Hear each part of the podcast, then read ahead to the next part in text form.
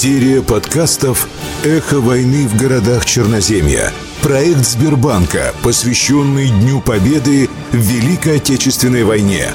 Город Липецк. Концлагерь вблизи деревни Ивановка Воловского района. На территории Липецкой области в годы Великой Отечественной войны располагались два концлагеря. Я бы хотела рассказать вам об истории концлагеря возле деревни Ивановка Воловского района.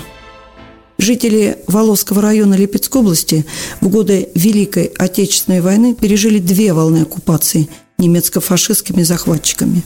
Ноябрь-декабрь 1941 года и июль 1942, январь 1943 годов.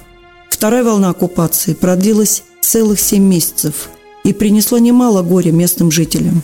Грабежи, издевательства, убийства гражданского населения – так оккупанты наводили свой немецкий порядок.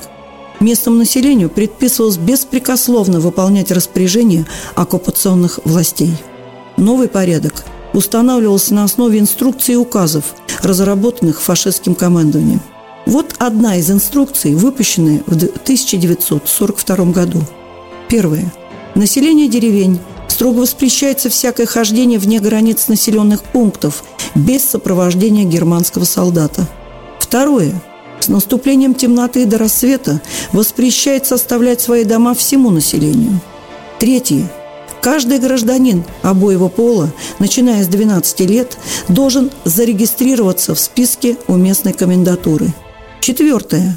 Каждый зарегистрированный гражданин носит на груди дощечку с надписью комендатуры номера регистрации.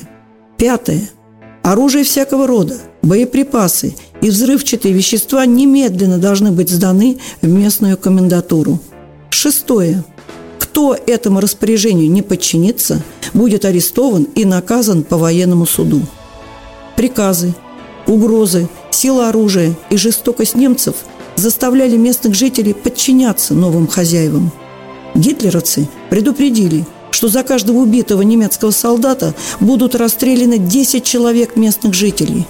Под страхом смерти запрещалось появляться в прифронтовой зоне, на улицах, занятых фашистами. В первую очередь в захваченных деревнях и селах устанавливался комендантский час. На учет ставились жители в возрасте с 12 до 50 лет – Отдельно регистрировались люди, проживавшие в этой местности до 22 июня 1941 года и поселившиеся после начала войны. Они находились на особом строгом учете. Селяне получили новые документы, так называемые аусвайсы, с указанием имени, фамилии и возраста – Захватчики панически боялись партизан, поэтому в любое время дня и ночи могли ворваться к жителям с проверкой документов. Вводилась обязательная трудовая повинность. На работу надо было являться ежедневно к 8 часам утра.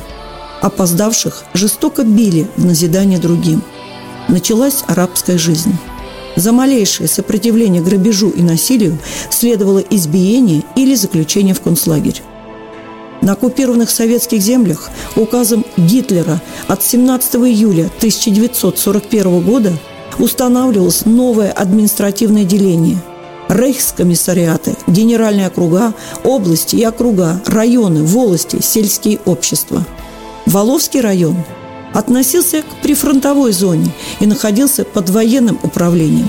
Власть принадлежала военно-полевым комендатурам, возглавляемыми комендантами – в их распоряжении были военные части, немецкая полевая полиция и жандармерия, гестапо. Новоявленные хозяева издали приказы об обязательной регистрации всех лошадей, о мобилизации населения для принудительных работ, о наказании лиц, подбирающих советские листовки и имеющих почтовых голубей, о поставках молока для нужд немецкой армии и другие – в жизни эти приказы проводили немецкие полицейские и старосты. В обязанности им вменялось вести строгий учет населения, задерживать всех подозрительных лиц, а также лиц, не проживающих в данном населенном пункте, собирать налоги, чаще всего продуктами. На окраине деревни Ивановка, на скотном дворе, гитлеровцы устроили лагерь для военнопленных – он считался четвертым армейским сборно-пересыльным лагерем до 150 военных, Пленники содержались в большой каменной конюшне, крытой соломой.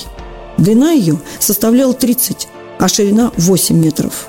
Окна лагерных помещений фашисты опутали колючей проволокой в несколько рядов, а вокруг поставили часовых с овчарками. Сначала в лагере действительно содержались военнопленные, но с сентября 1942 года в лагерь стали попадать мирные жители, заподозренные в связях с Красной Армией, беженцы и даже дети – в лагерь попадали и местные жители, не вышедшие на работу или не сдавшие молока для нужд солдат вермахта. Из воспоминаний Елены Евдокимовны Серовой, жительницы деревни Ивановка. Вокруг лагеря была охрана. По обе стороны деревни тоже охрана. Ежедневно немецкий комендант Шван приказывал людям, как и где работать. Кто не подчинялся, того бил леткой. Оккупанты жестоко обращались с узниками лагеря. Узников заставляли строить линию обороны, рыть окопы, убирать урожай, ремонтировать дороги, выполнять другие работы. Кормили заключенных необрушенным вареным просом. Воду в лагерь возили в бочки на телеге, в которые были впряжены не лошади, а военнопленные. Медицинская помощь заключенным не оказывалась. Комендант Шван развлекался тем, что заставлял пленного красноармейца возить его на себе верхом – при этом он избивал пленного солдата плеткой, а ночью заключенных жестоко допрашивали. К зиме 43 -го года военнопленных в лагере практически не осталось. Здесь содержались мирные граждане в количестве почти 200 человек. В конце января 1943 года, перед наступлением советских войск, когда немцам стало ясно, что им придется отступать, они решили замести следы преступления – лагерь решили поджечь. Узников заперли в конюшне, облили бензином и подошли. Вот как о тех страшных событиях рассказывала Елена Ивановна Исаева, местная жительница. Наш дом находился прямо напротив концлагеря. Для всех односельчан было испытанием жить рядом с таким местом. Положение находящихся там людей было очень тяжелым. Голодные, грязные, оборванные, измученные пытками – Деревенские женщины обливались слезами, глядя на них. Часто, когда не видели немцы, я носила пленным еду. Однажды фашисты устроили облаву, проверяли наши дома в поисках сбежавших из лагеря.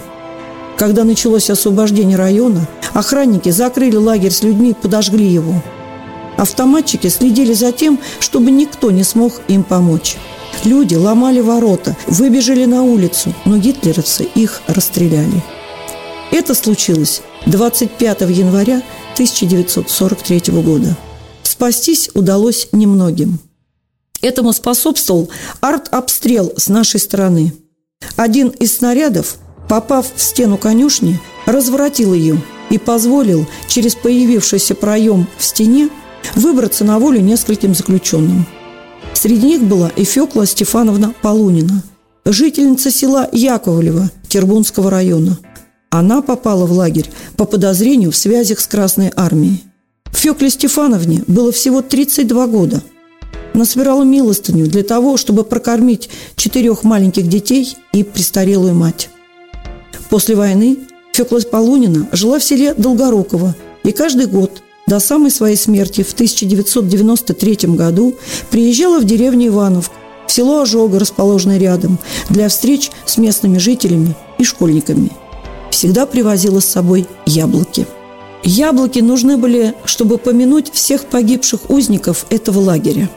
Именно ее стараниями с 1973 года на месте расположения концлагеря был поставлен первый памятник сожженным заключенным. Ее внучка Валентина Леонидовна Зубкова, продолжая эстафету бабушки, ежегодно приезжает на место этой трагедии со своими студентами Липецкого педагогического университета. А в 2013 году она поставила новый памятник погибшим этого концлагеря. В сентябре 2020 года липецкие поисковики совместно с курскими коллегами нашли в архивах Курской области три документа, подтверждающие не только факт существования данного концлагеря, но и факт нахождения в нем местного гражданского населения. В начале 2021 года в средней школе села Ожога, которое позже вошла деревня Ивановка, появился обновленный раздел школьного музея, посвященный страшной истории этого концлагеря.